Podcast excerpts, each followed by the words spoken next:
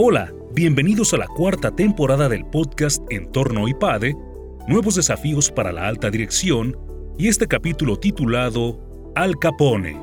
¿Es posible ser eficaz y ético a la vez?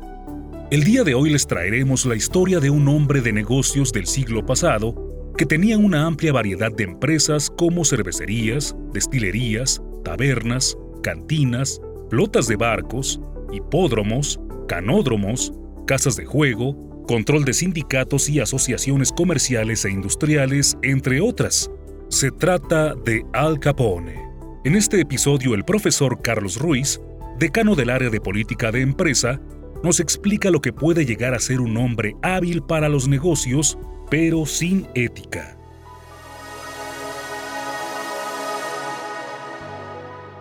Y hoy les voy a hablar acerca de la eficacia y el actuar ético. Y es que hace 75 años, en enero de 1947, falleció Al Capone, el legendario Al Capone, quizá el gángster más conocido de todos los tiempos. Su personaje ha aparecido en numerosos films, en series de televisión. Capone nació en Brooklyn en 1899. Lo expulsaron de la escuela a los 14 años, cuando estaba, pues me imagino que en primaria, secundaria, porque golpeó a una maestra. Empezó a trabajar como recadero de un gángster de Nueva York que le enseñó los gajes del oficio. Y ya para 1920, a los 21 años, se fue a vivir a Chicago porque ya lo estaban persiguiendo en Nueva York y ahí en Chicago poco a poco se fue volviendo el gángster más importante. Y aquí podemos hablar un poco de estrategia. Vean ustedes, cuando entró en vigor la ley seca que prohibía la producción, distribución, venta y consumo de bebidas alcohólicas, la famosa enmienda Volstead, se le presentó a Capone una enorme oportunidad. Estados Unidos estaba en una enorme recesión, había cientos de miles de jóvenes que habían combatido en la Segunda Guerra Mundial que no tenían trabajo y que sabían utilizar muy bien armas de fuego. Y bueno, pues ahí aprovechó Capón, juntó la capacidad de manejar maleantes con la ley seca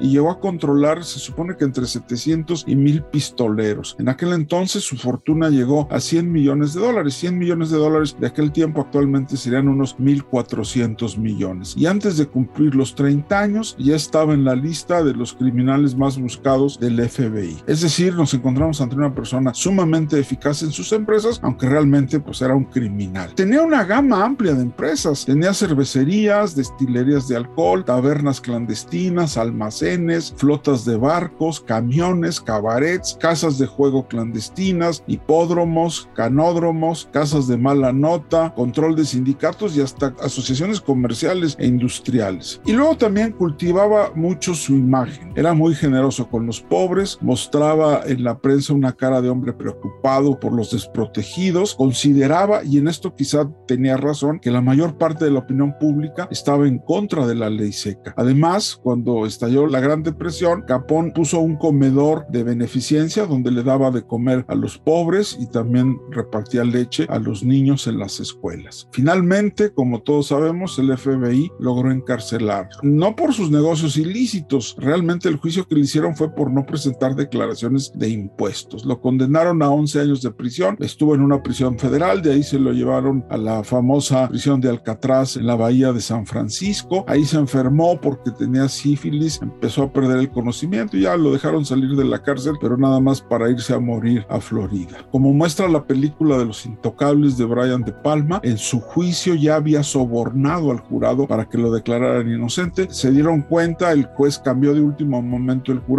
y así fue como lo declararon. Entonces aquí tenemos a un personaje que digamos empresarialmente fue muy muy eficaz. Y es que nos enfrentamos precisamente a ese famoso dilema. ¿Es posible ser eficaz y ser ético? Y déjenme contarles una anécdota que a mí me ha servido muchísimo. Hace algunos años asistí a un congreso donde se tocaba el tema de ética y negocios y uno de los principales speakers era un importante financiero que había cometido un, fraude y había estado en la cárcel. Entonces empezó a, a dar su conferencia y empezó a platicar y si mal no recuerdo dijo así, el momento más difícil fue cuando ya me tenía que ir a la cárcel, me tuve que despedir de mis hijos que todavía eran chicos, me preguntaban a dónde iban, les dije que iba a ser un viaje muy largo, no les dije que iba a cumplir mi condena en la cárcel, finalmente ya llegué a la cárcel, me registraron, me asignaron una celda y me tocó de compañero un negro, un negro muy amable, empecé a platicar con él y le pregunté, oye, ¿y tú por qué estás aquí en la cárcel? Y me empezó a decir que no había concluido la secundaria, que se había metido al negocio de las drogas, que empezó como vendedor en una esquina, que poco a poco fue ascendiendo, le asignaron una cuadra, luego otra cuadra, al final todo un barrio y en ese momento lo arrestaron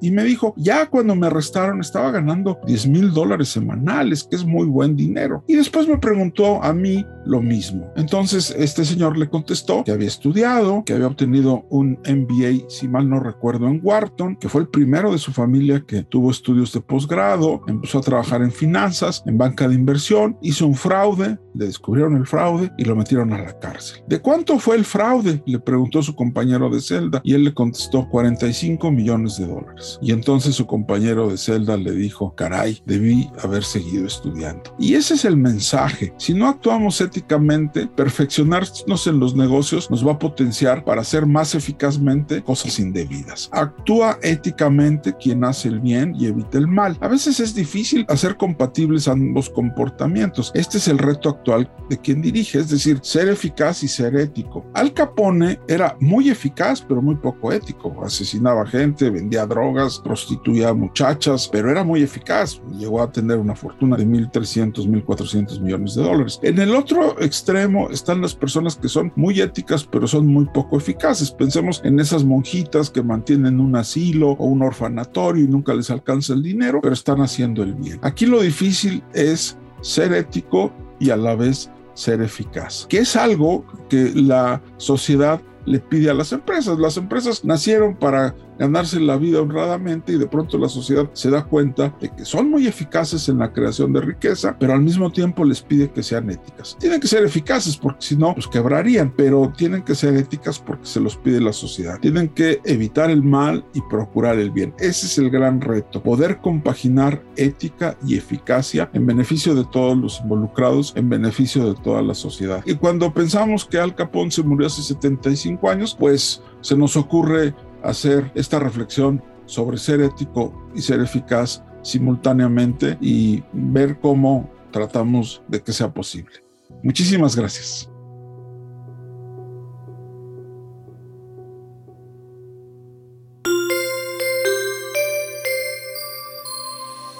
Suscríbete a nuestro canal de YouTube IPADE News Media y visita ipade.mx diagonal blog.